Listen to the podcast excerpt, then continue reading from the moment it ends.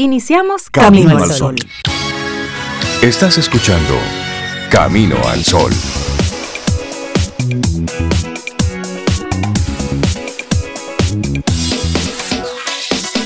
Muy buenos días, Cintia Ortiz, Sobeida Ramírez, a todos nuestros amigos Camino al Sol oyentes. Muy buenos días. Hola Rey, buenos días, buenos días Cintia, Laurita también, a nuestros amigos a todo el que esté cerca de nosotros y también a los que no están tan cerca.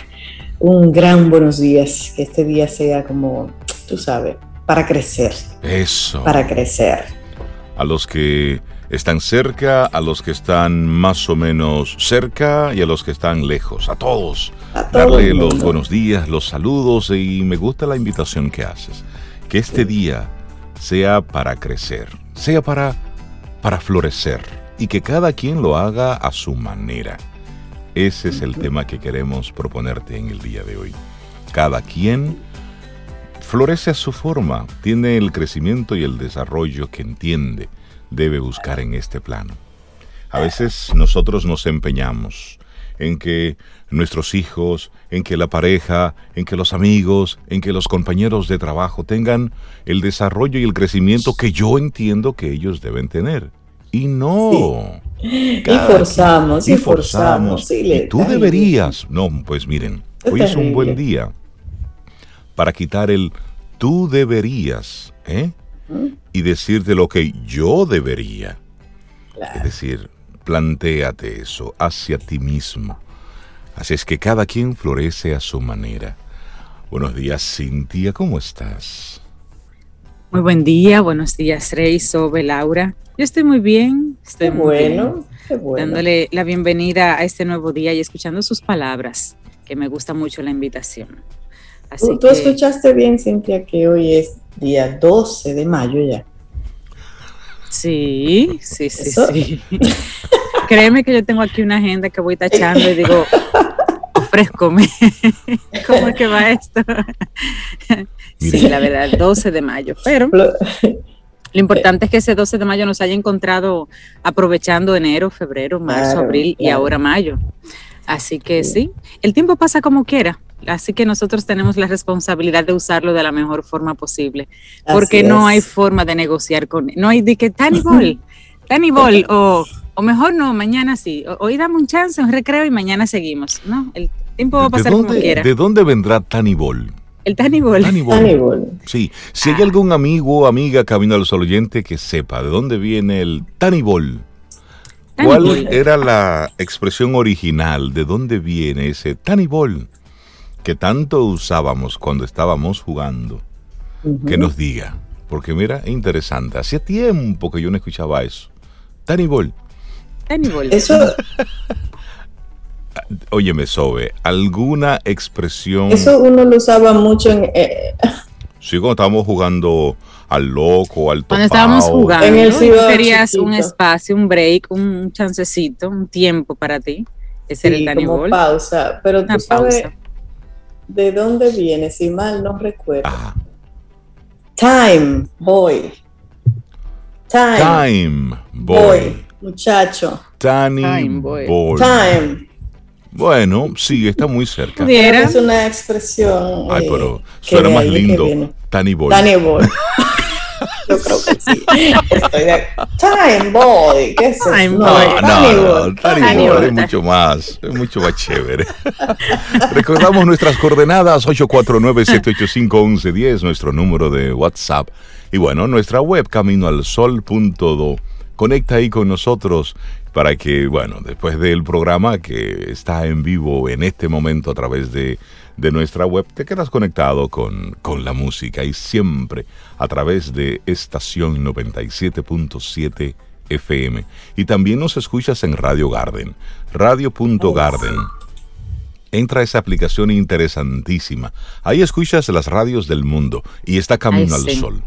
Tú pones camino al sol.do y ahí puedes también escucharnos. Así es que... A mí me encanta. Ya te pasamos todas las coordenadas. Hay mucha música diferente. Mire, recordarles que nuestro canal de YouTube también Camino al Sol. Ahí está todavía grabado todo lo que fue el cumpleaños de Camino al Sol en la semana pasada. Así que si te lo perdiste, si quieres volver a reconectar con eso, ahí lo encuentras y podemos seguir celebrando. De eso se trata. Ay, tan bonito. Y recordar el tema de hoy, ¿eh? cada quien florece a su manera y eso, Cintia, viene también como con una actitud. Camino al sol le vamos a poner. Bueno, muy atado hasta lo, a lo que veníamos conversando, de hecho, ahora. Claro, aprovecha cada momento para crecer. Cada momento. Por eso le preguntaba si tú viste que hoy es 12, pero no era Cintia, era todo el mundo. Porque hay que crecer, pero no es que hay que darse rápido, pero sí aprovechar cada día, porque esto va rápido. Porque si hay algo que usted no puede comprar, es tiempo. Puedes tener todos los miles de millones del mundo y no puedes comprar un segundo. Esa es la realidad. Arrancamos nuestro programa Camino al Sol, con buen ánimo, con buena intención, con, con esa buena actitud, enviándole un abrazo a todos los enfermeros, a todas las enfermeras. Hoy es el Día Internacional de la Enfermería o el Día del Enfermero y se celebra a propósito eh, del nacimiento de Florence Nightingale. Así que los enfermeros, las enfermeras que han estado eh, allí, al pie del cañón en toda esta crisis sanitaria, pues entonces le mandamos un, un gran abrazo, nuestras felicitaciones y ojalá que tengan unas, una mejor reivindicación. Porque miren, cuando usted está en ese proceso de dolor, que viene esa enfermera, que usted no la conoce y le pasa la mano, ¿eh? y le dice, ¿cómo te sientes? Y, va a las dos de la madrugada a la habitación a ver cómo tú estás. Óyeme, eso es un trabajo que, que está conectado con, con, una pasión, con una vocación. Eso es casi un sacerdocio. Con empatía, con compasión. Mira, es. no es una profesión, un oficio bien importante y delicado. Y una curiosidad, Rey Cintia, ¿tú sabías que Florence Nightingale, además de enfermera, ella era escritora y también estadista. Desde pequeña se destacó mucho en, en las matemáticas y aplicó esos conocimientos estadísticos a la epidemiología. Precisamente. No sabía yo ese dato que estaba ahora revisando. Interesante. Interesante. De hecho, fue la primera mujer admitida en la Royal Statistical Society allá en Gran Bretaña y miembro honorario de la American Statistical Association. ¿Y por qué se celebra en honor a ella? Lo que pasa es que ella en la parte de enfermería sentó las bases de la profesionalización de la enfermería con el establecimiento en el año 1860 de su escuela de enfermería en el Hospital St. Thomas, eso fue en Londres, actualmente parte integrante del King's College de Londres y de la NHS. Fue la primera escuela laica de enfermería en el mundo. Y su trabajo pues fue fuente de inspiración para Henry Dunant, el fundador de la Cruz Roja y autor de las propuestas humanitarias adoptadas por la Convención de Ginebra. Es decir, ese es parte del, legado, parte del legado, hay mucho más de lo que fue la vida de Florence Nightingale. Por eso, en honor a ella, y bueno, y reconociendo en el mundo entero la labor del enfermero, de la enfermera, de la enfermería, como sacerdocio, como dicen ustedes, eso es verdad, mira esa mano que te la pasan y te dice, ¿cómo te es Una, es una labor de Mamita, ¿cómo te sientes? Como porque le hablan así, mamita, ¿cómo te sientes? Campeón, ¿cómo se siente? Hombre, hay una canción de Juan Luis Guerra que, que retrata un momentito así muy lindo en donde... El Niágara en bicicleta. El, tranquilo, Bobby, tranquilo, sí. Tranquilo, Bobby, tranquilo. Así es. Bueno, pues arrancamos nuestro programa con, con ese buen ánimo, con esa intención Recuerda que estaremos durante estas dos horas compartiendo contigo informaciones, contenido que esperamos que sean de tu, de tu apoyo y desarrollo. Así es que arrancamos nuestro programa con música. Laboratorio Patria Rivas presenta En Camino al Sol, la reflexión del día.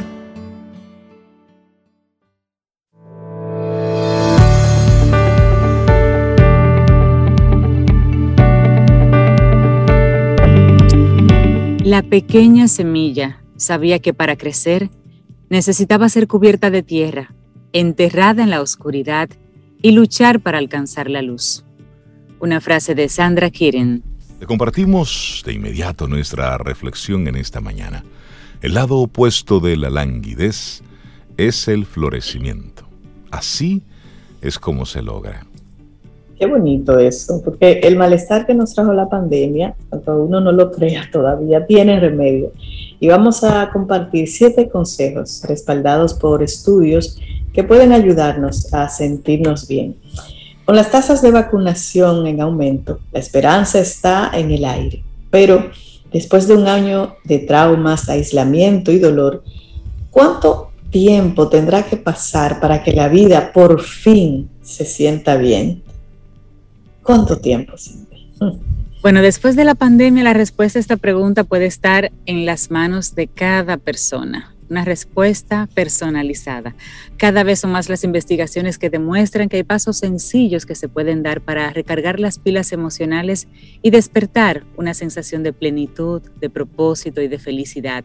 La comunidad psicológica denomina florecimiento como una elevada combinación de bienestar físico, mental y emocional. Y uno lo nota en algunas personas, que tú te ves como florecida o florecido. Ay, a mí me dijeron eso el otro día. Ay, eso, eso, es muy bonito que te digan así y muy bueno. Eso significa que algo bueno está pasando. Y es exactamente lo contrario, entonces, cuando estás languideciendo esa combinación de bienestar pues no está, no está presente. Entonces, el florecimiento es en realidad lo que la gente busca en última instancia, y esto lo dice Tyler Vander, profesor de epidemiología y bioestadística y director del programa de florecimiento humano de Harvard. Existe como un programa. Qué bonito título. Qué bonito título. Dice él, es vivir una vida buena, Solemos pensar en el florecimiento como un estado en el que todos los aspectos de la vida de una persona son buenos. Es realmente una noción que lo abarca todo. Y la buena noticia es que las evidencias científicas relacionadas con el florecimiento son sólidas y numerosos estudios demuestran que hay actividades sencillas que pueden conducir a una persona a una notable mejoría en su bienestar en general. Y eso es lo que queremos compartir entonces en el día de hoy. Algunas claves. La primera de ellas. Exactamente. La primera, evalúate.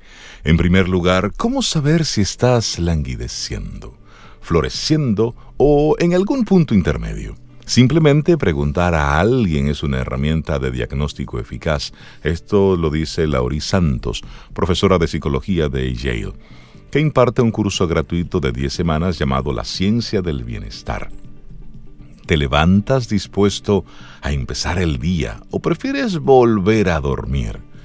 ¿Tiene un sentido de la vida o te parece que la mayor parte del día no tiene sentido?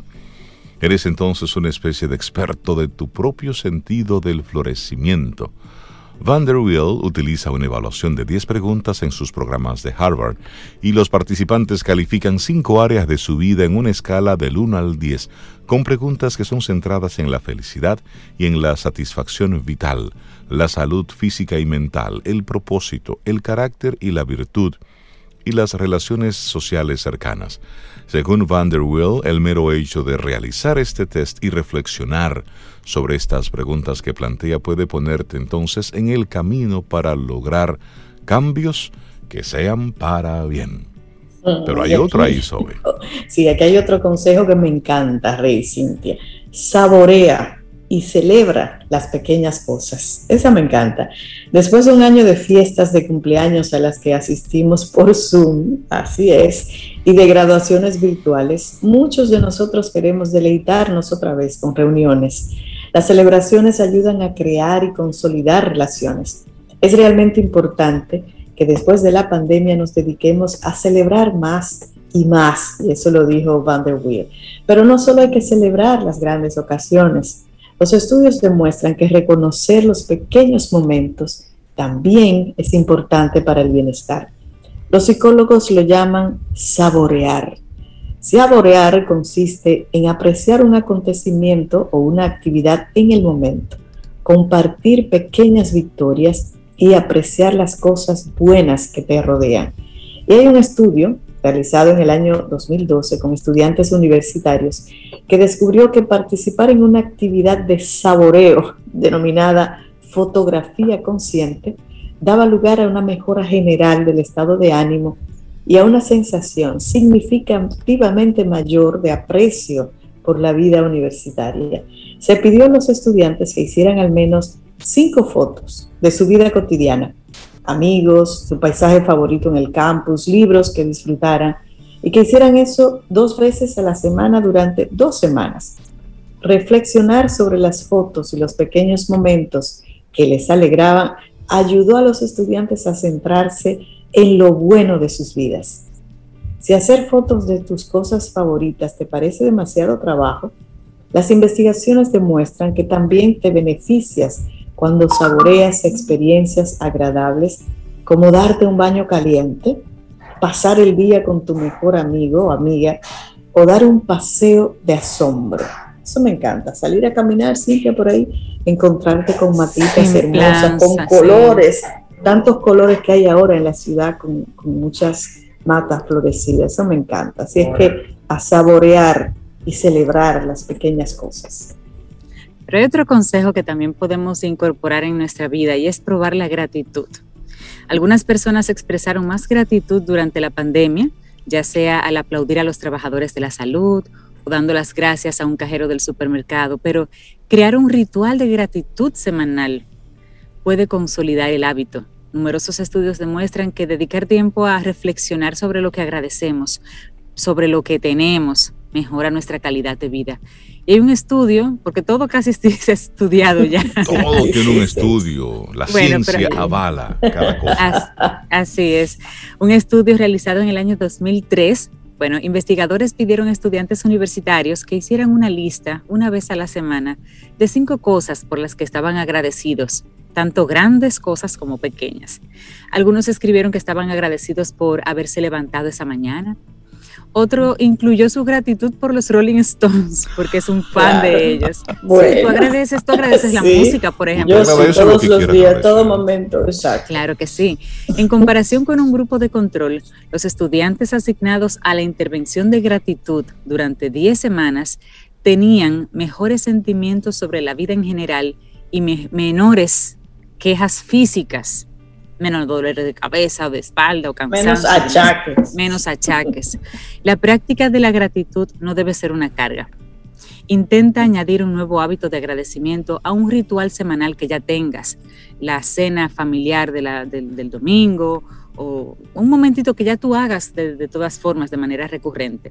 Saca la basura, hacer la compra semanal y en ese momento pues vas haciendo esa, ese recuento y esa reflexión. Así es. Bueno, también hay otra aquí. Haz cinco obras buenas, actos de bondad, que no solo ayudan a los demás, sino que también pueden ayudarte a florecer. Es decir, dentro de ese florecimiento, bueno, pues haz cosas buenas, es otra invitación. Y también procura contactos y busca comunidades. Ese es un dato un dato sumamente importante, una buena conversación con un desconocido, lograr conexiones de alta calidad. Y ahí tenemos que utilizar entonces la tecnología en nuestro beneficio. A través de todas estas herramientas puedes tener contactos, conversaciones con gente en cualquier parte del mundo. Entonces, para florecer, señores, miren, hay conversaciones ¿eh? que te invitan y te ayudan a florecer, que te inspiran, que te llenan de energía. Así es que si ya estás agotado de los mismos temas con la misma gente, siempre de la misma forma, pues explora nuevas conexiones, nuevos contactos, conoce a alguien diferente, a alguien, alguien nuevo, alguien que te pueda inspirar. Esos son otros de los de las recomendaciones. De las sugerencias. Así es. Mira, y conectado con ese, Rey, rápido, probar algo nuevo, como tú ya mencionabas. Muchas veces pensamos que esos cambios tienen que ser así como, eh, eh, ya tú sabes, extremo, cambiar nuestra circunstancia, conseguir un trabajo nuevo, que ganemos más dinero, cambiar una relación, comprar algo nuevo, y no necesariamente dicen esos estudios. Y por ejemplo, ellos sugieren cosas tan sencillas como unirte a un club de lectura o a un grupo de corredores o gente que monta bicicleta, que ahora está así como muy activo. Tomar una clase de cerámica, Cintia una vez se puso en eso de, ¿verdad, Cintia? De escultura. De escultura en barro, sí. Visitar un museo o una exposición de arte al aire libre, probar una nueva receta. Si le gusta la cocina, aunque sea un huevo, hágalo diferente. Explorar un sendero o un barrio cercano o probar una aplicación gratuita para aprender un idioma o hay tantas cosas, pero la invitación que pruebes algo nuevo. Y una invitación final es encontrar un propósito en tu rutina diaria. Si das clases, encuentra ese propósito, sé debes saber que lo que tú haces aporta a futuras generaciones. Si eres enfermero, si eres doctor, lo que tú haces aporta a la vida y a la calidad de vida de personas. Encuentra ese propósito en lo que ya haces, en tu rutina diaria, porque eso es algo que estarás haciendo todos los días y eso te dará también una forma diferente de percibir lo que haces y qué esperas cada día y qué da sentido a tu vida. Y eso es muy importante también. Sí, así es. Bueno, una, sí, bellísimo. Una reflexión de Danny Bloom, asistente de noticias de la sección Well de, de New York Times. Del bienestar. Laboratorio de la Patria Rivas presentó En Camino al Sol, la reflexión del día.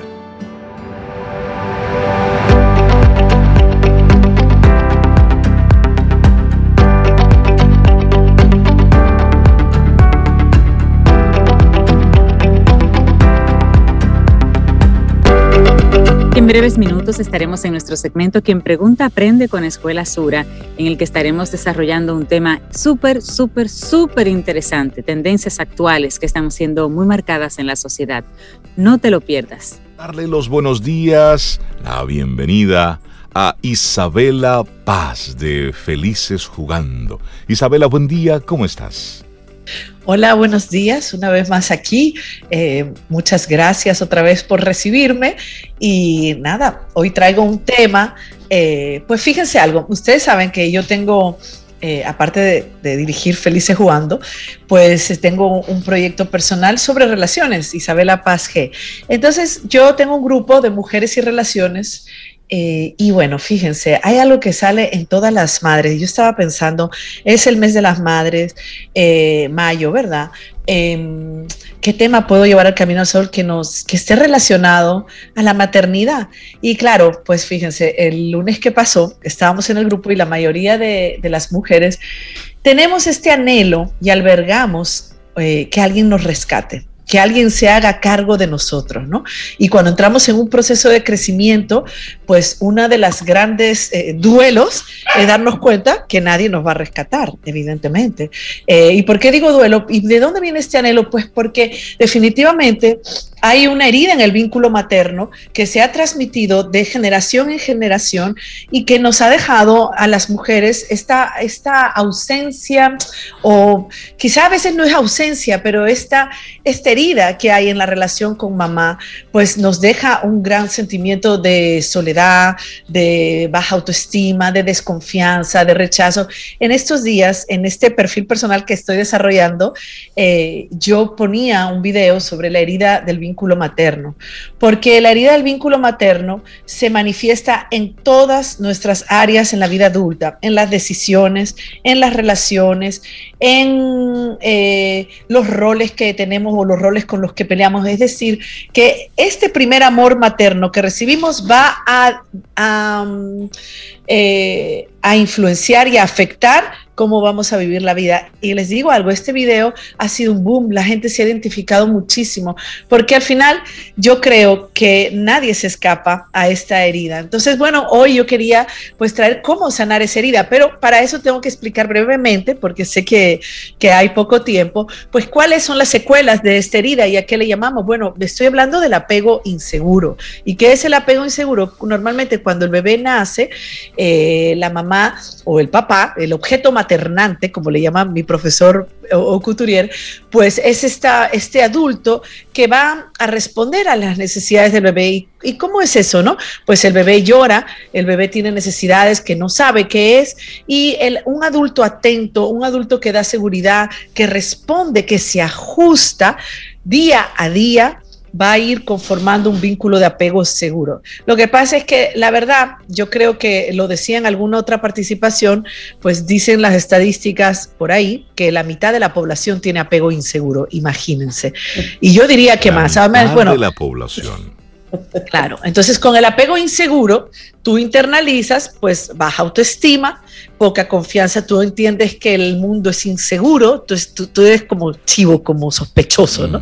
yo, yo tengo un perro, yo les he dicho que nosotros adoptamos hace tres años un salchicha y yo le puse todos los diagnósticos porque a los cuatro meses lo habían botado de tres casas y cuando llegó aquí llegó chivo, literal. Bueno, los que nos oyen fuera no van a entender que es chivo, ¿no? Pero él mira así siempre desconfiado. Pero mosca, con desconfianza. con, desconfianza. Y siempre mira de lado y con los ojos así. Yo le decía a, a mi familia, ¿no? Tiene apego inseguro, apego evitativo, y todo el mundo se moría de la risa.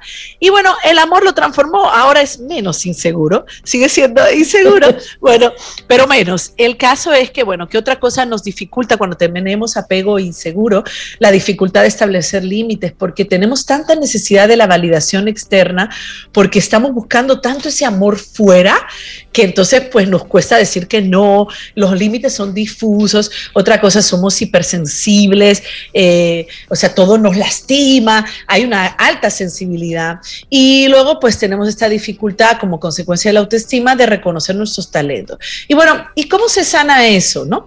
Lo primero es pues esta aceptación, eh, yo diría comprender que la mamá, que mamá viene de otra mamá y que, y les voy a decir algo, esto lo veo continuamente en los acompañamientos. Todas las mujeres que yo acompaño desde la parentalidad o de relaciones de pareja o que quieren como un proyecto de vida, todas arrastran esta herida del vínculo materno. Todas, en menor o mayor medida. Entonces, bueno, eh, la aceptación, que es dolorosa y que ¡ah! nadie me va a rescatar. Nadie me va a rescatar. ¿De dónde viene este anhelo? Pues de que en verdad, cuando tú eras chiquitita o chiquitito, tú necesitabas a otro para sobrevivir. O sea, el ser humano sin otro no sobrevive, sin otro que lo haya primero nutrido eh, eh, ¿cómo se llama? fisiológicamente, después nutrido emocionalmente, después mirado. En el libro de mi profesor de Los fantasmas de acción y la práctica psicomotriz, o Couturier, él tiene un poema que, que encontró en, en el metro de, yo no sé si era de Holanda, pero decía algo así, si otro no nos hubiéramos mirado, si otro no nos hubiera mirado, no seríamos eh, alguien. Si otro no nos hubiera hablado, no podríamos hablar. O sea, es que, refleja la importancia del otro. Cuando tenemos la herida y volvemos adultos, hay ese rescate. Entonces, lo primero es aceptar que nadie nos va a rescatar. Y de eso viene, ok, ¿qué yo puedo hacer con esto? Eh, hacerme responsable, hacerme responsable de mí. ¿Y qué me lleva a eso? El automaternaje. Primero, el autoconocimiento. Eh, cómo yo me relaciono, cómo yo siento, cómo yo percibo, cuáles son mis creencias, porque las personas que tenemos heridas de la infancia definitivamente no nos autoconocemos porque el, esa, ese legado deja eh, como secuela una desconexión emocional porque generalmente los que hemos tenido heridas eh, con el vínculo materno, pues hemos tenido mucho estrés, mucho cortisol, un cerebro que ha vivido bajo adrenalina, pues es un cerebro que definitivamente se ha desconectado. Entonces empieza el viaje interior, empieza quién soy, quién soy realmente, ¿no? Y claro, definitivamente esto se tiene que hacer en un acompañamiento individual o en un proceso de grupo o hay personas que lo descubren en la iglesia, pero lo tenemos que hacer en manada. Fíjense, es el grupo que cura, es la manada que cura. Solos somos débiles, solos nos debilitamos, pero en grupo pues realmente eh, somos fuertes. Entonces, a veces, por eso este grupo que yo eh, tengo y que se generó en la pandemia y que está sobreviviendo en la pandemia por ahora de modo virtual, pues eh, las personas se identifican, ¿no? Y eso es muy importante porque a veces en ese autoconocimiento yo tengo puntos ciegos. Lo otro es, bueno, pues esa niña interior que tengo o niño interior que tengo herida que se comporta. ¿Saben cómo se comporta el niño interior? Que pudiéramos hacer el próximo episodio el próximo, yo digo episodio, pero la próxima. No este es el próximo episodio. Me gusta. Pero el próximo episodio de la niña interior o el niño interior, porque al final el niño interior se queda lastimado, se queda egocéntrico, se queda rabietoso, se queda quiero lo que quiero cuando quiero, se queda victimizándose, se queda culpando. Entonces, bueno, ese autoconocimiento que yo voy a iniciar para sanar la herida del vínculo materno, pues implica conocer ese niño interior, hablarle a ese niño interior o niña interior y bueno, ¿qué vamos a hacer? Y lo otro, pues, ¿qué es lo más difícil y es un proceso, es el perdón. Perdón, que tengo unos perritos, yo no sé si se oyen, pero yo tengo un cachorro. ¿Cómo que tienen eh, eh, afecto? Apego evitativo. Apego, evitativo. Y ahora te están reclamando. Estamos hablando con Isabela Paz de Felices Jugando. Interesante el tema que nos planteas hoy, Isabela. Y de repente, ¿cómo puede un, míralo ahí al chiquito. Ay, míralo ahí. Ay, el amor que quería. Es buscando amor. Es posible que un camino al sol oyente, una amiga camino al sol oyente diga, pero yo no me identifico con eso que dice Isabela. Es decir, yo soy de ese grupo que no. ¿Cuáles son esos elementos que pueden realmente decirme si yo estoy teniendo un apego evitativo? Sí, fíjate, un apego inseguro que es... Inseguro, exactamente. Sí, pero es que está dentro del inseguro, está el evitativo y el ambivalente. O sea que sí, pero era como para englobar los dos. Bueno, yo, yo pienso que cuando yo no soy capaz de tener una relación de pareja, eso es un buen síntoma. Una, ver que no puedo sostener una relación de compromiso adecuada de pareja cuando tengo, sobre todo cuando tengo conflictos en mis relaciones de amigos o de trabajo, es probable que yo esté viviendo un apego inseguro. Lo que pasa es que tú has dicho algo muy importante, ¿no? Cómo yo rompo la negación. Sí, sí. O sea, es muy difícil, pero si yo veo... superarlo, debo reconocerlo. Exactamente. Entonces, claro, generalmente se manifiesta hacia afuera. Cuando y hay otra cosa, cuando yo tengo un sentimiento de soledad crónica, porque la soledad es buena, pero cuando yo hablo de soledad crónica, quizás quiero decir aislamiento, una sensación, porque el legado de la herida materna te deja esta sensación de, yo les digo a, a, las chicas en el grupo de fragmentación, o sea, yo siento un gran vacío. Y se manifiesta, por ejemplo, las adicciones, Rey. Las adicciones todas las adicciones, mira, adicción al trabajo, adicción al sexo, adicción al amor, que es lo que yo más hablo, adicción a las drogas, al alcohol, a juego, a jugar, a la comida, porque vivimos en una sociedad altamente adicta, eso es un legado de la herida del vínculo materno. ¿Por qué? Porque yo tengo un gran dolor interno que, como tú dices, no soy capaz de reconocer, pero tengo que llenarlo, tengo que llegar. Y la adicción, o sea, siendo el objeto de mi preferencia, cualquiera que sea, tiene una promesa una falsa promesa de que me va a reparar. Yo tengo un video que va a salir la semana que viene de algo, un término que a mí me encanta, que es quick fix. Quick fix es un término que se acuña en inglés para las drogas, para el heroinómano, que es la reparación instantánea. Entonces, eso es lo que promete la adicción, ese, ese objeto de preferencia, pues, ah, te sana. Entonces, cuando tú tienes adicciones, que también no necesariamente las reconoces, pero el mundo te lo grita. Mira, Rey, ¿cómo yo reconozco que yo estoy en apego inseguro? El mundo te lo va a decir, porque voy a tocar fondo eventualmente. Resulta que me van a dejar, todos los buenos amigos me van a sacar los pies, no voy a tener, el, en el trabajo voy a tener muchas dificultades eh, relacionales o no puedo trabajar en equipo, eh, voy a tener dificultades de salud probablemente provocadas por hábitos autodestructivos. Entonces yo creo yo creo que la verdad que eventualmente, tarde o temprano, todos llegamos al fondo y tocamos fondo y a esa gran crisis que tú decides qué vas a hacer con la crisis, ¿no? O permaneces en la autodestrucción o te haces responsable de ti. Y el último aspecto que yo quería hablar, que es el más difícil, es el perdón. Yo tengo que reconciliarme con mis figuras parentales, señores, no por ellos, eh, sino por mí. Porque mientras yo tenga resentimiento, siempre lo digo, no voy a tener espacio para el amor. Y cuando yo tengo resentimiento, señores, me enfermo. Ustedes saben que cuando la psique sufre, el cuerpo sufre. Eso es así.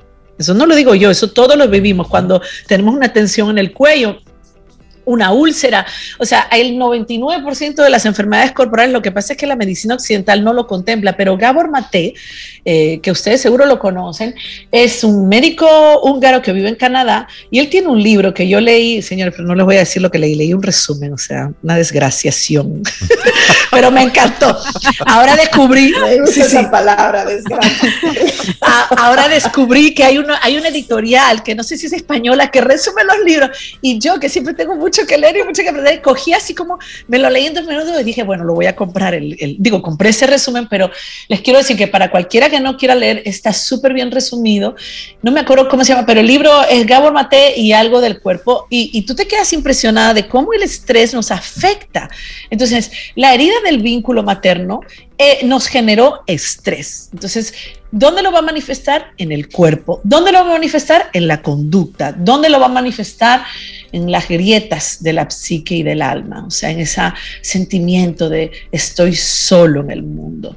Entonces, definitivamente, para eso hay programas maravillosos. Yo hoy, hoy le decía, yo tengo una, una, persona que estoy acompañando que vive fuera y le digo, voy a ir a Camino al Sol. ¿Qué? ¿Cuál es? Es un autodidacta y seguro nos está oyendo ahora. Y le dije, mira, este programa te va a encantar porque todo es contenido de valor y de crecimiento. O sea, y esto es importante porque es parte de esa crecer.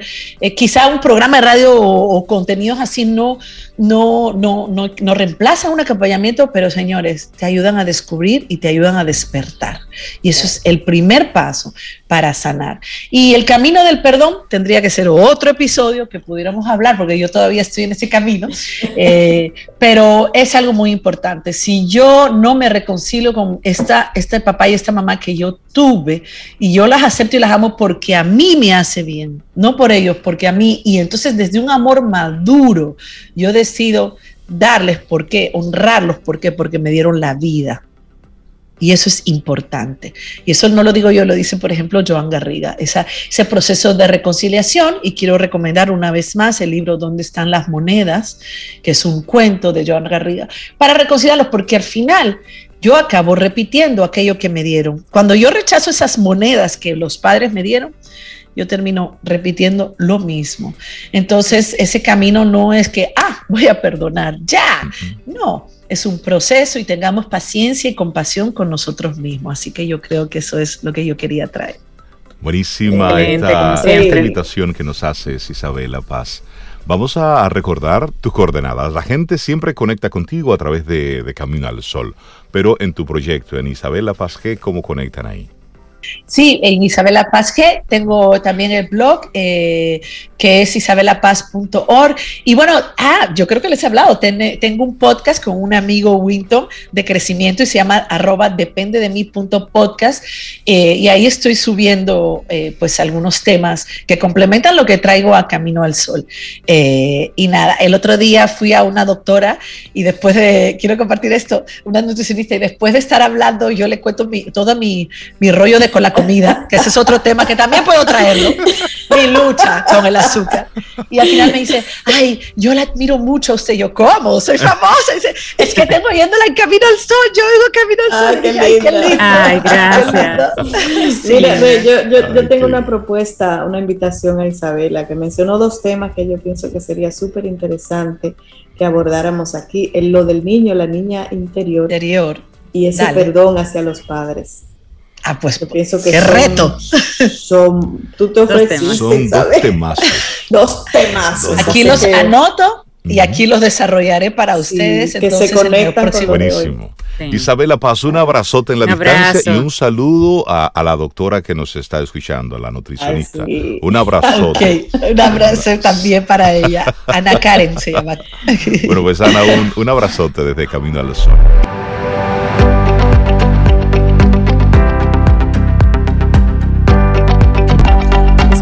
Siguiente frase y quédate con ella si te tienes que quedar con algo hoy. Alice Walker dice, mira de cerca al presente que estás construyendo. Debería parecerse al futuro que estás soñando. Wow. Wow.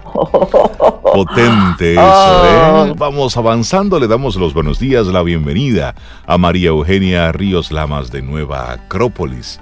Maru, buenos días, bienvenida a tu casa. Muchas gracias, estoy en casa. Muy buenos días a todos. Pues ya el nombre, el nombre artístico, Maru. Maru. Sí, ya, te van a empezar a decir Maru. Verdad, nombre artístico. Muy bien, muy bien.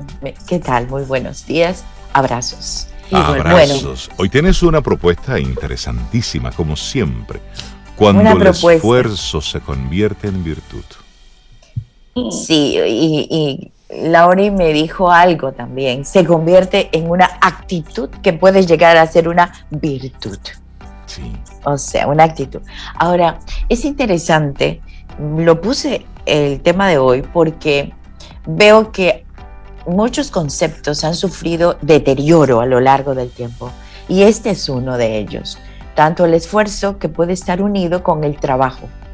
Deterioro en el sentido que se tergiversó, entonces se ha ido diluyendo y ahora eh, yo quiero compartir con ustedes y volver al sentido prístino, primigenio de las cosas, como debe ser, como debe ser. Entonces el concepto de esfuerzo es una energía. Vamos a ver, ¿qué es el esfuerzo? Una nueva idea o una idea antigua, pero que lo traigo nuevamente. Es una cantidad de energía que tenemos a disposición. Por lo general, mucho mayor que lo que suponemos. Solo que al no utilizarla, bien, se pone frágil, se pone endeble y finalmente termina por reducirse y ya uno, uno, yo, nos atrevemos a decir, ay, otra vez, hacer esfuerzo, emplear, emplear este esfuerzo, ay, no, mucho esfuerzo. Entonces, no, al final no queremos hacer ese, ese esfuerzo, la energía se diluye.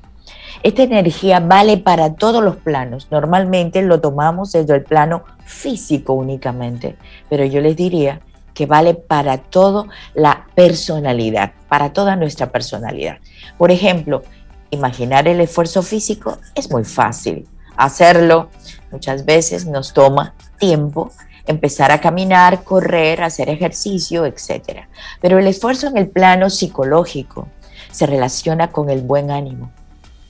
Un buen ánimo, una actitud, una actitud de ánimo, una actitud elevada. Psicológicamente, entonces la energía nos mantiene con ese ánimo alegre, alejado de emociones irritables, negativas, obsesivas. Al contrario, necesitamos esfuerzo, energía. En esfuerzo igual energía. Mentalmente, la energía se vuelca para clarificar las ideas, ordenar las ideas. El esfuerzo así vemos que va cambiando el sentido del esfuerzo. Finalmente podemos hablar también del esfuerzo a nivel espiritual, a nivel de, trabajo por la comunidad, de servicio, el esfuerzo que brota de nuestro propio caudal de energía, que es nuestra alma. ven que le estoy dando una connotación que hemos ido subiendo escala a escala, peldaño a peldaño. Entonces ahí comenzamos a decir, muy bien, necesito esforzarme en estos tiempos, en otros tiempos, y en estos tiempos son fabulosos el esfuerzo. Necesito esforzarme, debo esforzarme. Necesito conquistas interiores y conquistas exteriores. Y para eso, y para eso ¿qué se requiere? Una energía especial que se llama esfuerzo. Entonces ha cambiado el concepto totalmente. Yo le llamo tenacidad también. Hay que ser tenaz, tenaz. Esa palabra me encanta.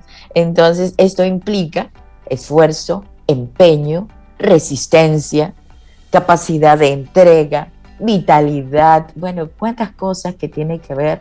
Entonces así el esfuerzo se convierte en un hábito, en un ejercicio constante, en una conciencia activa, despierta, que calibra el valor de la acción y cuándo debo aumentar mi energía. Calibra. Ojo, ¿por qué lo calibra? Porque no podemos irnos a extremos.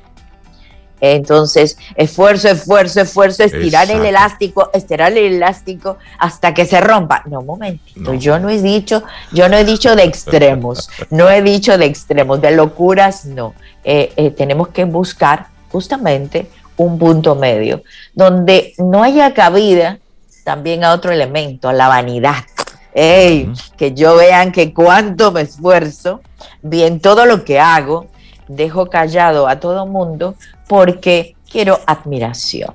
Mm, y ahí quiero hacerte una, pregunta, Maru. Sí. A veces confundimos esfuerzo con sacrificio y conectamos una cosa con la otra. Sí, yo también lo voy a conectar. pero lo voy a conectar desde el lado positivo. Vamos, siempre desde el lado positivo que nos gusta. ¿Por qué? Porque sacrificio, vamos al concepto real que quiere decir sacro oficio. Sacro oficio. Mm. Entonces, ya si es un sacro oficio, cambió para mí todo en mi mente. Ah, este es un oficio sagrado. Este es un oficio que tiene una entrega. Este es un oficio que estoy dando lo mejor de mí.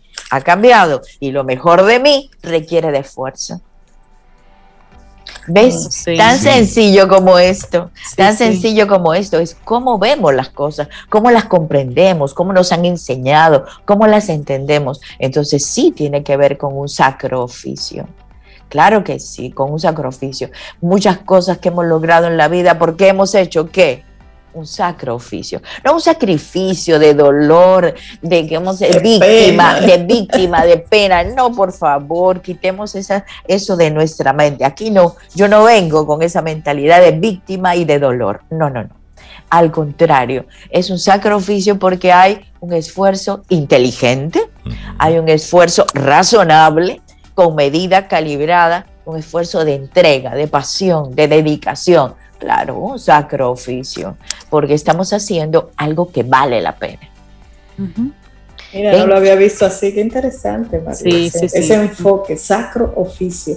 La como tú dices, le cambia a uno la forma de, verlo y de actuarlo. Sí, porque antes era el sacrificio, era el pesar, el dolor. El dolor, y que eso era obligatoriedad. El sufrimiento, que si, si, si no sufres, pues no vale. E, es, es como la conexión de una cosa con la otra. Y esto tiene mucha relevancia, María Eugenia, cuando estamos en un tiempo donde todo lo estamos proponiendo para allá, donde es la época de las fórmulas, siete pasos para. Adquiere esto en... Es decir, ¿por qué necesitas hacer una hora de ejercicio si con siete minutos es suficiente? Es decir, estamos cada vez más hacia el menor esfuerzo posible. Enriquecete de la manera más rápida posible, no importa si es legal o no, pero enriquecete rápido. Es decir, estamos en un sistema que eso es lo que nos está vendiendo de una forma constante. Pero imagínate, imagínense todos, si que pretendemos que la vida sea todo fácil, ay, eh, yo pensamos, eh, todo rápido, fácil, es ya, en siete minutos, en cinco pasos. Y a mí cada vez cuando me dice, da una conferencia, lograr el éxito, lograr tu propósito, tu sueño en cinco pasos, yo digo, Dios mío, pero cinco pasos, cinco pasos hay que agregarle varios ceros, varios ceros para llegar a mis sueños, sí, sí, sí. Y eso, y, y claro, no es solamente la fe, porque fe ciega yo no creo en eso, yo creo que la fe con acción. Y la certeza de estar ahí, claro. Muy bien, con esa convicción. Entonces, pretendo que la vida nos presente cosas fáciles. Es una muestra de debilidad de mi personalidad. Voy a pescarlo por qué. Porque pensaría que, que lo fácil, bueno, lo fácil ya está hecho. Si está tan fácil, ya está hecho. Claro. Pero cuando yo encuentro en la vida un reto, un desafío, eso no sé si les pasa a ustedes, esas ganas por qué vivir, por qué hacer eso, ya entonces, ya la vida ya entra, no es fácil, ya la vida entra en un esfuerzo, en una dedicación. Porque si es muy fácil, si conquisto un amor fácil, ay, fácil se me va. Eso es lo que dicen. No, si conquisto un trabajo fácil, algunos dicen eso, un trabajo fácil. ¿Yo dónde voy a conseguir un trabajo fácil? Fácil viene, fácil se va. bueno, dinero fácil, y seguimos así, seguimos así. Entonces, eh, cambiamos nuestra perspectiva. Yo pretendo eh, explicar que eh, no es dificultad por simplemente dolor, por ser difícil, sino por ese esfuerzo, esa potencia. Saca de nosotros lo mejor, saca de nosotros la potencia que tenemos que ponerla en juego. Y si la ponemos en juego todos los días, un chin, un poquito más, un poquito más, van a ver ustedes que el esfuerzo se convierte en una actitud diaria y luego en una virtud. María Eugenia, y me gusta mucho que el tema de la, de la, del esfuerzo lo traigas y lo coloques como una virtud, porque a veces la palabra esfuerzo no está asociada como a, un, a una cualidad per se. Por ejemplo, un grupo de personas, se hace un reconocimiento y se reconoce que esta persona es sumamente talentosa para los números y que esta persona es sumamente una visión estratégica muy importante, que esta persona es una persona que cohesiona los grupos y a esta cuarta persona le dicen, y esta persona se esfuerza mucho. Pareciera como que...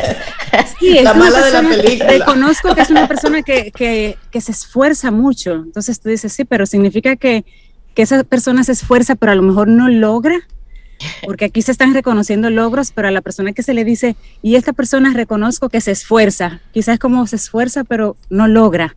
Y es, esa palabra esfuerzo está asociado mucho a una persona que, que tiene el ánimo, que tiene la actitud, pero que no necesariamente logra. Entonces, que tú lo traigas como una, como una virtud, como algo que se valora. Es un logro. Correcto, me, me, me, gusta mucho, me parece muy interesante para nosotros situarlo diferente. Y así, eh, como decía, es una conquista interior.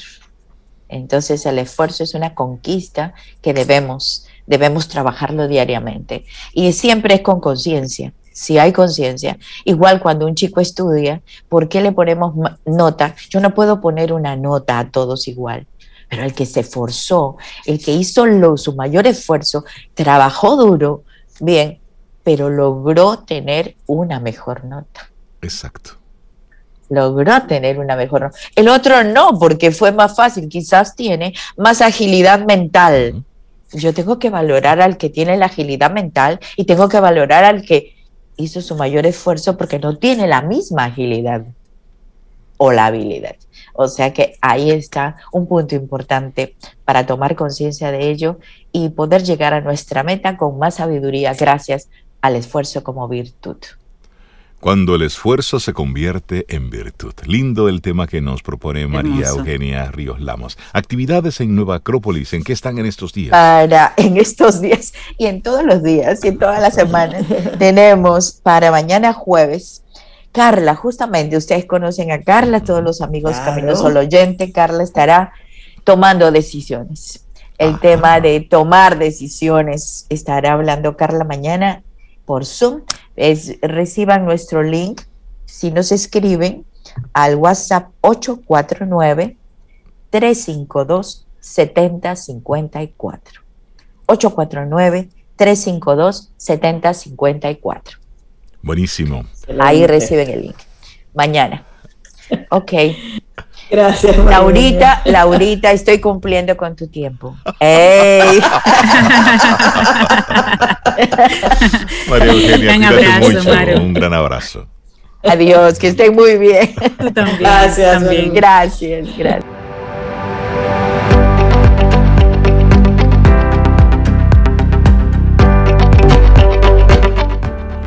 Nuestra siguiente frase está muy atada a nuestra siguiente invitada. Es de J.R.R. Tolkien y dice, todo lo que tenemos que decidir es qué hacer con el tiempo que se nos ha dado y nuestra oh, siguiente invitada nos va a ayudar a manejar el tiempo mejor con herramientas. Es así, es así. Así es. bueno, los miércoles tenemos la oportunidad de tener con nosotros a, nuestros buenos amigos de, de Segurosura con este segmento que es muy especial. Desde hace varios años eh, tenemos esta, esta visita que quien pregunta aprende con Escuela Sura.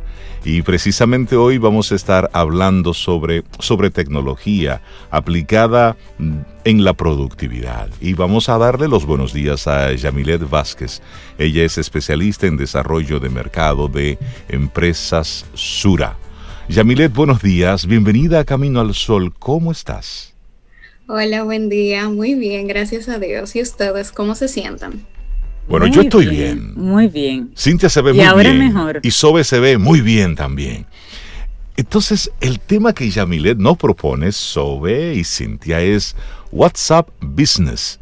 Cómo aprovechar sus bondades y gestionar sus riesgos. Sí. Importante ese dato. Qué interesante esta propuesta que nos tiene eh, Seguro Sura para el día de hoy, desde Empresas Sura. Vamos a arrancar, Yamilet, conociendo el ABC. ¿Qué es WhatsApp Business? WhatsApp Business es una aplicación, o bueno, es la línea corporativa de WhatsApp, de ese WhatsApp que ya todos tenemos instalados en nuestros teléfonos, que proporciona a la empresa esa, ese desarrollo de utilidades eh, y herramientas, por ejemplo, de ventas, atención al cliente e incluso distribución de la información para las empresas que lo tengan. Ok. ¿Qué, qué cuando tenemos, por ejemplo, la gente conoce el WhatsApp personal, el que ya descargó y tiene en su celular. El WhatsApp Business es una aplicación paralela, se descarga en paralelo, se activa dentro del WhatsApp. ¿Cómo, cómo accedemos al WhatsApp Business? En caso de, solamente se puede tener una sola aplicación o se tiene la, el WhatsApp normal o se tiene el WhatsApp Business linkeado a ese número de teléfono. Ah, si ya tienen el WhatsApp normal y quieren hacer el cambio a WhatsApp Business, pues descargan la aplicación y automáticamente se hace el cambio con, el registro del número. Eh, ambas al mismo tiempo no pueden funcionar para un mismo número de teléfono. Ah, ya. O sea, una, empresa, una persona que quiera tener ambos, en términos personales, tiene que tener un segundo aparato para gestionar en ese segundo aparato el WhatsApp Business. Ok debe tener un segundo aparato y un segundo número, porque si ya registraste ese mismo número en el WhatsApp normal, pues entonces eh, en el WhatsApp Business lo que te va a hacer es el cambio, pero te, inhabilitará automáticamente ese WhatsApp normal en tu teléfono. Ok. Ya. Hmm. Bueno, una vez estamos eh, habilitando el WhatsApp Business, decimos, bueno, realmente la mayoría de mis contactos son más de negocios que personal. Me muevo a WhatsApp Business. ¿Qué no se me puede escapar? cuando voy entonces a trabajar con esta configuración y, ver todo lo que me ofrece? ¿Qué no se me puede escapar? Dentro de las bondades que ofrece WhatsApp Business, lo, más importante es la configuración de tu perfil como empresa.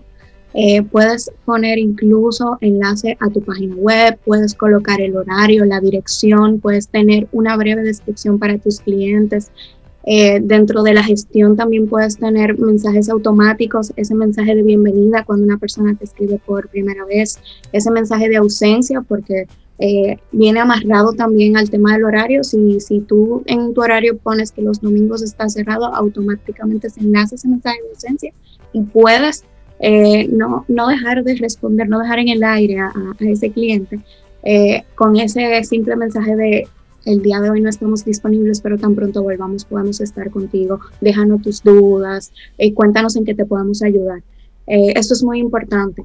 Ya desde el tema de la seguridad y de los riesgos, eh, un punto que no se le puede escapar a, esa empresa es la gestión de esa copia de seguridad que se haga diariamente y que se vaya y se que esté almacenado en un correo electrónico así como también es importante el doble factor de autenticación. No sé si han visto y se ha dado mucho que las personas ponen un mensajito de, eh, mira, si te escriben, si te llaman o si te piden dinero, no soy yo.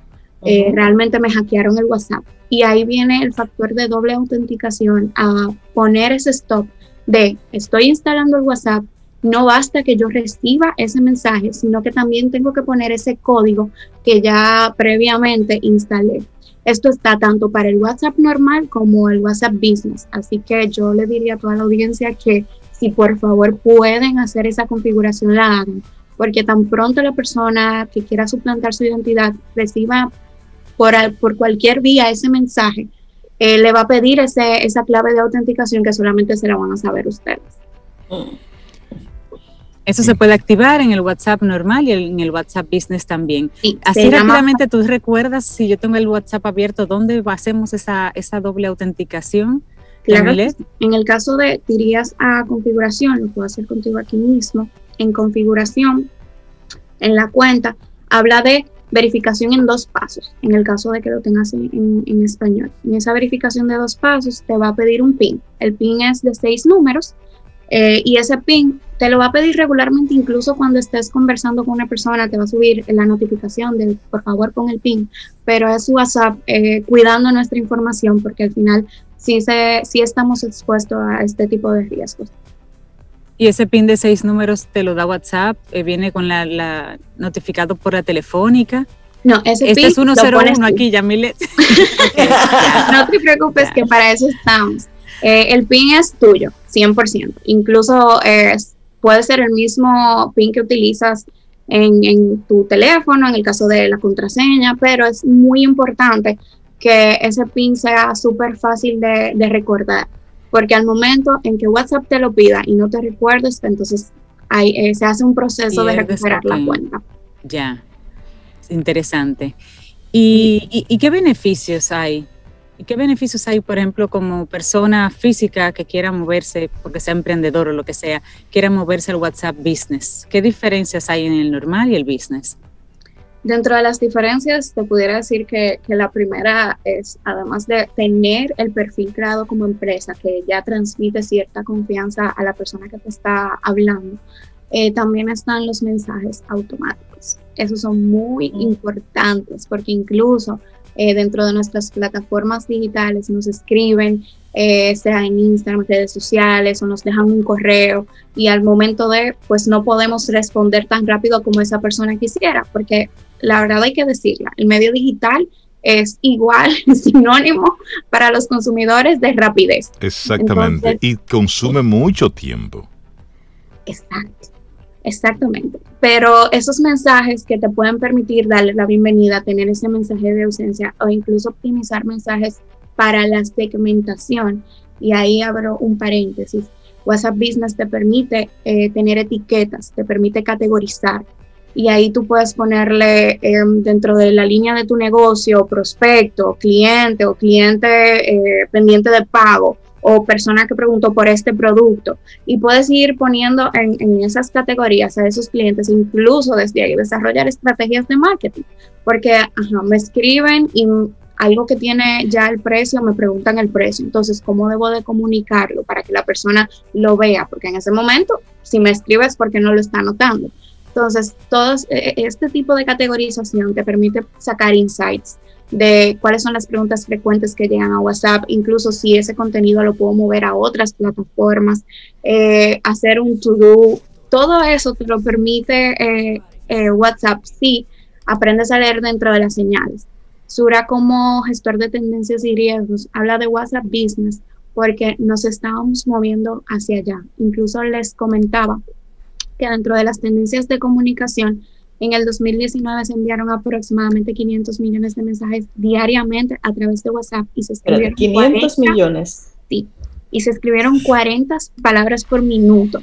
Cada minuto se escucharon 188 millones de correos electrónicos. Ay, Dios. Y se publicaron, se publicaron más de 277 mil historias en WhatsApp. Una locura.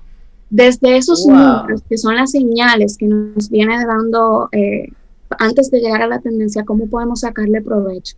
WhatsApp Business llega a, darle ese toque personalizado dentro de eh, las tendencias del consumidor, de que somos eh, ciudadanos que queremos ser reconocidos por la individualidad. Entonces, ¿cómo podemos personalizar ese mensajito cuando llegue ese cliente desde nuestro producto o servicio para sacarle el mayor provecho, que desde ahí sienta el impacto de la marca? Estás hablando de, una herramienta eh, poderosa, ¿eh? Pero ¿cuándo tomar en cuenta la interfaz de programación de la aplicación o la API en el WhatsApp Business? Eso es muy importante. Eh, yo sé que, o bueno, les explico, eh, ¿verdad? Que API lleva un desarrollo un poquito más tecnológico, es de paga, la, el desarrollo de este software, pero le permite a la empresa tener todos sus mensajes optimizados, que incluso cuando escriba, yo sé que, les ha pasado que escriben a un número de una empresa y una vez le, despliega un menú y le dice qué quieres hacer, quieres consultar, quieres generar un balance, quieres hacer una orden, etcétera. Esto es API. Y API para la suplantación de la identidad es número uno, es casi imposible que te suplanten con API porque la verificación de, esta, este desarrollo es muchísimo más eh, minuciosa. Eh, incluso este desarrollo está en la nube y le permite a, esa empresa que puedan gestionar varios, varias personas el mismo perfil. Cuando tenemos WhatsApp Business normal, siempre es un solo dispositivo que puede estar conectado incluso WhatsApp Web, pero ese solo dispositivo. API te permite tener varios dispositivos y varias personas eh, gestionando esa comunicación para que en el momento en que el cliente escriba, pues tenga una respuesta oportuna. Es decir, es como si tuviéramos el WhatsApp de Camino al Sol, lo pusiéramos con WhatsApp Business. Entonces, Cintia Sobe y yo lo pudiéramos gestionar si tuviese una programación API. Sí. en el caso de incluso desde cualquier perfil que designen para eso, esa persona debe estar preparada 100% en tema de atención al cliente, porque como puede ser que ese cliente se autogestione desde este menú, puede ser que también pida conversar con una persona. Entonces, que esa persona tenga todo el conocimiento, que le pueda entregar la información en el momento oportuno. Finalmente, ¿cómo WhatsApp Business me puede servir para alimentar mi estrategia de marketing o de negocio? Nos has dicho ya varias cosas. Unos cuantos tips. Sí, pero vamos, a, vamos a sentar por aquí, fuera de Zoom. Realmente pueden desarrollar un sinnúmero de estrategias. Eh, les hablaba de la segmentación, eh, también cómo pueden sacar esos insights relevantes, además de que es un canal. Y aunque yo soy pro de, las redes sociales, de, WhatsApp Business y de WhatsApp normal como herramienta, también soy muy pro de tu página web, que es básicamente donde llega todo el tráfico de esa información es tuya, manejas todos tus prospectos, incluso puedes desarrollar estrategias para de manera en publicidad impactar a esos clientes por allá de, mira, si visitaron mi página web, por favor muéstrales este mensaje. Entonces, desde ahí, ¿cómo también podemos redireccionar a las personas a, la página web? Eh, los estados pueden ser impactantes en el momento en que decidamos usarlos. Sí, en el caso de tienes una propuesta súper atractiva y tienes eh, una oferta en el momento que quieres comunicar, puedes subirlo a tus estados de WhatsApp. El catálogo de productos y servicios está disponible, ahí puedes poner toda la información, incluso fotos, descripción, eh, precio.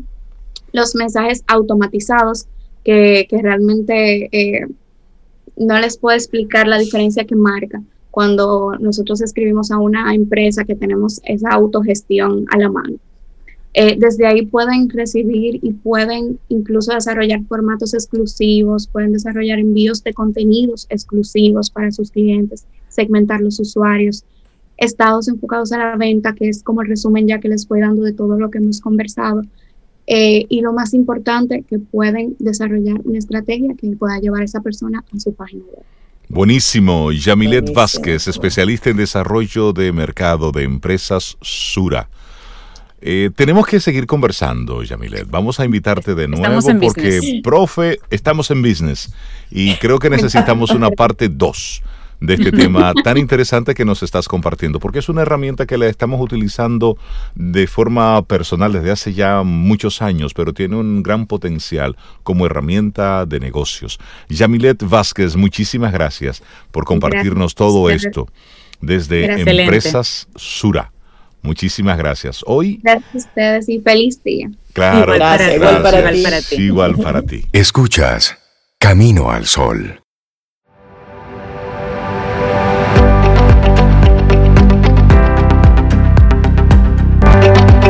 Y nuestra siguiente frase es de Marianne Williamson, preciosa, que dice, los desafíos que enfrentamos en la vida son siempre lecciones que sirven para el crecimiento de nuestra alma.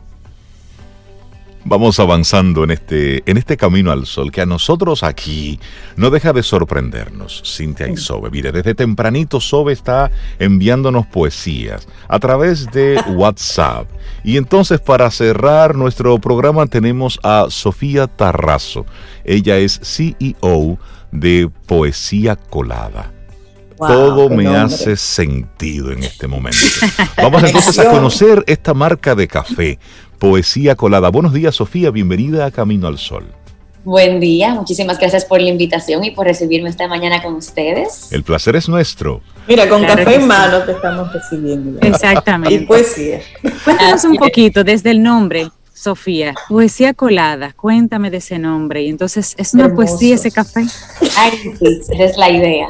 Bueno, les cuento. Eh, la palabra poesía significa arte descrito en letras. Para mí, el café es una forma de expresar un arte.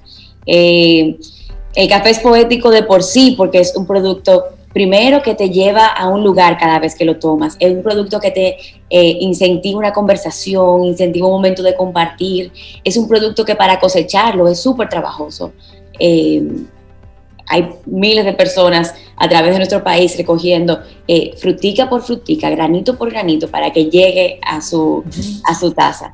Y al fin, eh, con poesía colada, que por eso es que sale el nombre, lo que queremos brindar es una experiencia, que cada café sepa diferente, que cada persona pueda probar un café de Ocoa a qué sabe Ocoa, un café de Jarabacoa a qué sabe tu tierra. Ay, ay, ay, ¿cuándo es eso? ¿Cuándo es, Rey? Lo tendrán pronto cada uno. Mira, Sofía, ¿y, cómo, ¿y, cómo, te surge eh, la creación de esto, de poesía colada? Bueno, yo soy amante del café desde pequeña. El café era un momento muy especial entre mi abuela y yo. Y hace unos años, hace ya cuatro años, decidí que quería emprender, quería hacer algo que me apasionara y que yo me pudiera levantar el día a día hacer eso que me gustara. Y realmente lo único que llegaba a mi mente era café. Yo no vengo de familia cafetera, cafetalera, yo tampoco sabía nada de café al respecto, simplemente amaba el momento y bueno, comencé a formarme. Entonces me formé primero como barista y trabajé un tiempo como barista. Eh, eso fue en Italia y en Francia. Y luego en Francia me quedé con la idea de tostado, que era como la parte... Yo siempre hablo como si fuera el chef. Al final, eh, nosotros cuatro podemos tostar un mismo café y podemos eh, tener un resultado totalmente diferente. Entonces, esa parte de creación me llamó mucho la atención. Y, nada, eh, hice un curso de tostado y ahí me di cuenta que, que ese era mi amor perdido. Entonces, nada, ahí creamos la idea, creé la idea de negocio de poesía colada y, y ya tenemos, cumplimos dos años en el mercado, ahora en, en Maya. Sofía, ¿y cómo tienes esos diferentes sabores? Eh, ¿Te suples de, café de diferentes montañas? ¿Cómo, ¿Cómo, funciona? Es así. Es importante que ustedes sepan, Sobeida, Renal y Cintia, que el café es como el vino, eh, dependiendo dónde se coseche, quién lo procese, eh, va a tener notas diferentes. Entonces, eh, con, con, Poesía Colada lo que queremos es dar a conocer esa vertiente del café que actualmente no se conoce. Nosotros trabajamos mucho, como ya le conté, con el tueste. Dependiendo cómo se tueste el, el, café, nosotros nos quedamos en una fase donde están los sabores.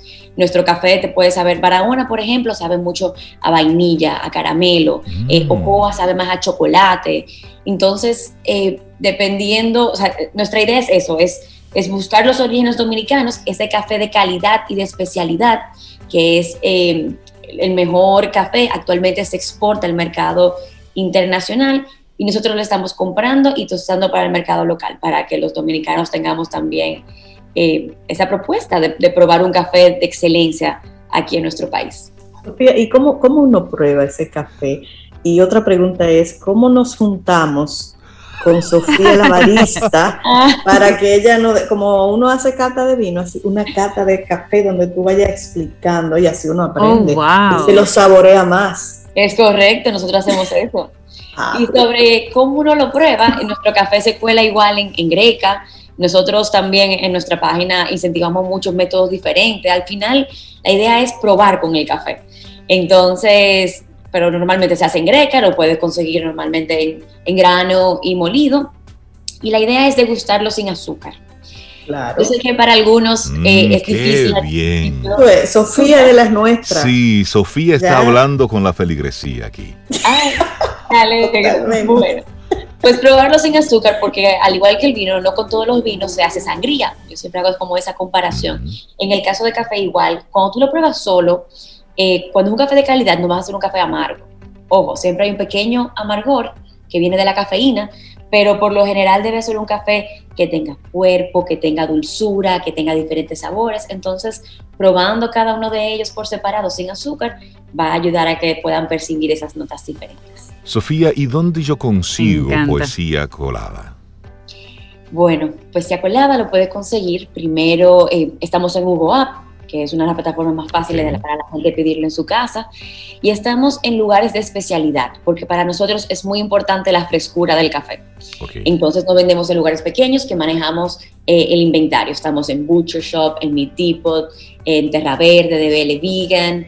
Eh, estamos en diferentes lugares, tanto en Santo Domingo como en, en Romana, que estamos en Fantástico Furno, en Punta Cana, en Puerto Plata. Pueden ver a través de nuestra página de Instagram en Poesía Colada eh, todos nuestros puntos de venta. Excelente, me encanta. Pues vamos a probar poesía colada. Sofía Tarrazo. Ajá. Perfecto. perdón, quería agregarles también que si quisieran probarlo ya colado, eh, tenemos eh, tres lugares donde eh, pueden probar nuestro café. Fantástico Fornó en la Lincoln, también está en la Romana. hay una pastelería nueva que se llama Bake by Rose, que queda en Naco, cerca de, de, la clínica, Corazones Unidos. Y en Arroyo Hondo estamos en Café 107. Mm. Café 107. Estamos cerca. eso, eso nos queda cerca. Sobe, invítame. Hace mucho que tú no me invitas a nada. Tú sí eres, tú no me invitas a nada tampoco. Sofía Tarrazo, CEO de Poesía Colada, gracias por darnos a conocer un poquitito de Poesía Colada. La próxima conversación la tendremos ya con taza en mano. Así será. Así es. Así será. Hermosa, empresa. de café va. Muchísimas gracias y a su orden, gracias por compartir conmigo su espacio. Un gran abrazo y muchísimos éxitos. Te felicitamos por este emprendimiento mostrando lo mejor que lo mejor que tenemos. Muchísimas gracias, Sofía. Muchísimas gracias. Lindo día. Gracias. Bueno, y nosotros vamos llegando ya al final de nuestro programa Camino al Sol por este miércoles. Estamos a 12 de mayo, año 2021 un día único. No te vas a encontrar con otro 12 de mayo del 2021 en ninguna parte. Ni mandado a hacer. Ni mandado a hacer. Así es que disfrútalo. Hoy recuerda, cada quien florece a su manera. Y hoy aprovecha este día para crecer. Es la invitación que te hacemos desde Camino al Sol. Y esperamos que hayas disfrutado del contenido del día de hoy. Recuerda nuestras vías para mantenernos en contacto. Hola arroba caminoalsol.do. Visita nuestra web y amplía más de nuestro contenido. Caminoalsol.do. Hasta, una, próxima, edición. Y pásala bien.